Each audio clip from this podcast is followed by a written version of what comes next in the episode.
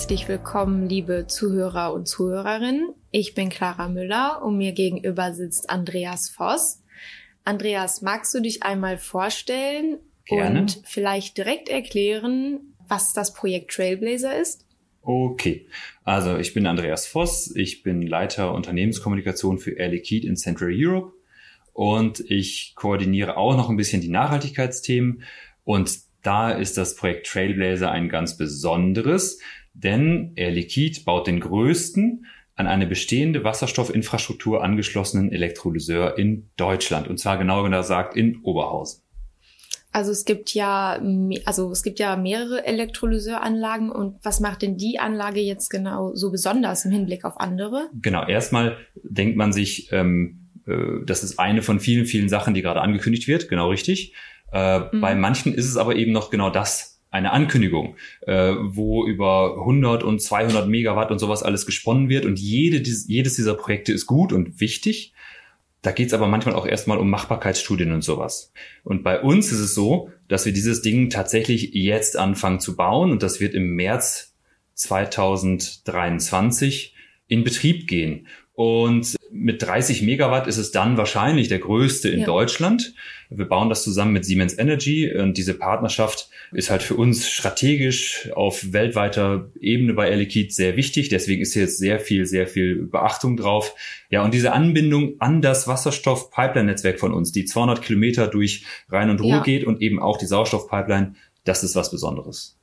Und ich habe gelesen, dieses Projekt ist in zwei Phasen aufgeteilt. Was ist damit gemeint? Warum gibt es zwei Phasen? Ja, genau. Also wir wollen 30 Megawatt bauen. Normalerweise ist es so, wir machen so eine Investition immer erst dann, wenn wir schon sozusagen einen Kunden haben, äh, der sich äh, auch okay. zu der Abnahme des Produktes verpflichtet und dann investieren ja. wir. Hier ist es so, wir gehen selber voraus und investieren und sagen, wir bauen jetzt erstmal 20 Megawatt dahin. Dann kann jeder Kunde bei uns an der Pipeline sagen, hey, ich hätte gerne ein bisschen grünen Wasserstoff von euch. Ach so. Und dann, wenn die Volumina, die Nachfrage steigt, dann können wir relativ schnell und einfach auf diese 30 Megawatt erweitern.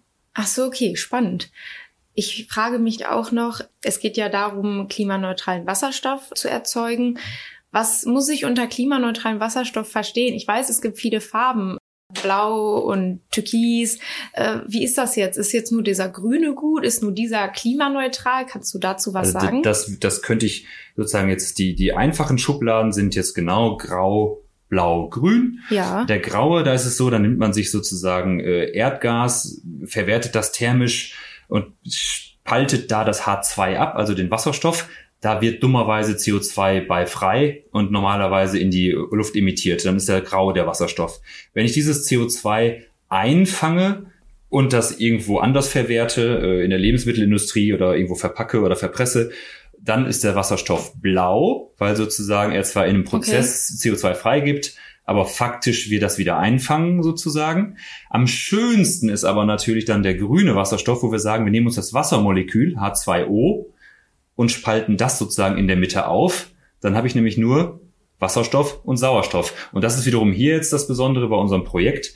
Äh, wir verwerten beides. Wir verwerten so. den Wasserstoff und wir ja. verwerten auch den Sauerstoff. Und wenn das mit grünem Strom gemacht wird, dann ist es halt wirklich im reinsten Sinne äh, klimaneutral grün. Und darum geht's ja heutzutage viel. Also es geht immer um ja guten klimaneutralen Wasserstoff. Warum ist das denn so wichtig, klimaneutralen Wasserstoff zu erzeugen? Der Wasserstoff ist sozusagen ein Schlüssel zur Energiewende, wir, ein Multitalent. Ähm, denn mit dem kannst du verschiedene Sektoren und Industriezweige koppeln. Du kannst sozusagen auch erneuerbare Energie dann in Form von Wasserstoff speichern und äh, damit ganz, ganz viele Sachen machen, äh, wie ja zum Beispiel auch die Stahlherstellung dekarbonisieren oder auch in Raffinerien dafür sorgen, äh, dass man äh, weniger CO2-Ausstoß hat. Und da ist okay. Wasserstoff an ganz vielen Schnittstellen zwischen äh, Wirtschaft, Industrie äh, und, und, und Mobilität ein, ein, ein super Element, ähm, das wir nutzen können, um insgesamt als Gesellschaft unseren CO2-Fußabdruck runterzubringen. Okay, und was bringt diese Anlage genau? Also für wen hat das einen Nutzen, dass das gebaut wird? Die Anlage als solches hat erstmal für uns den Nutzen, diese Technologie besser kennenzulernen, äh, sie hoch zu skalieren, also Erfahrungen damit zu sammeln mit einem Betrieb dieser größeren Anlagen, weil wir wollen auf der ganzen Welt äh, mehr und größere von diesen Anlagen äh, betreiben, um eben mehr grünen Wasserstoff anbieten zu können. Okay. Ein klares Wachstumsfeld von Air Liquide.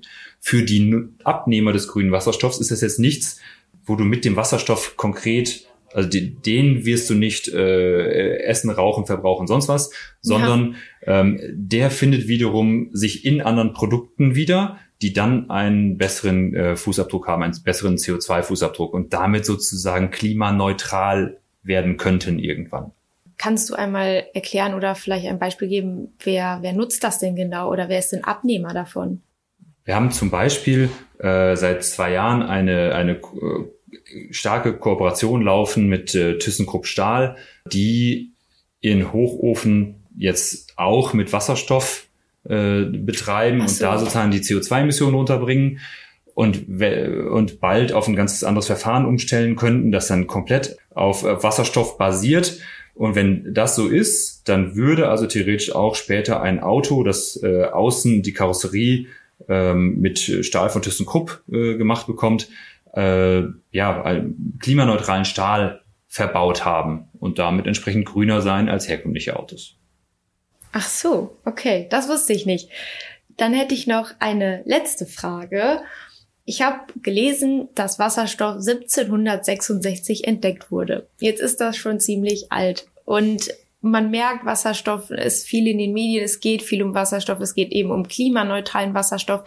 Da kam mir, ja, bei mir die Frage auf, warum ist etwas, was 1766 entdeckt wurde, die Lösung für die Zukunft? Eine schöne Frage.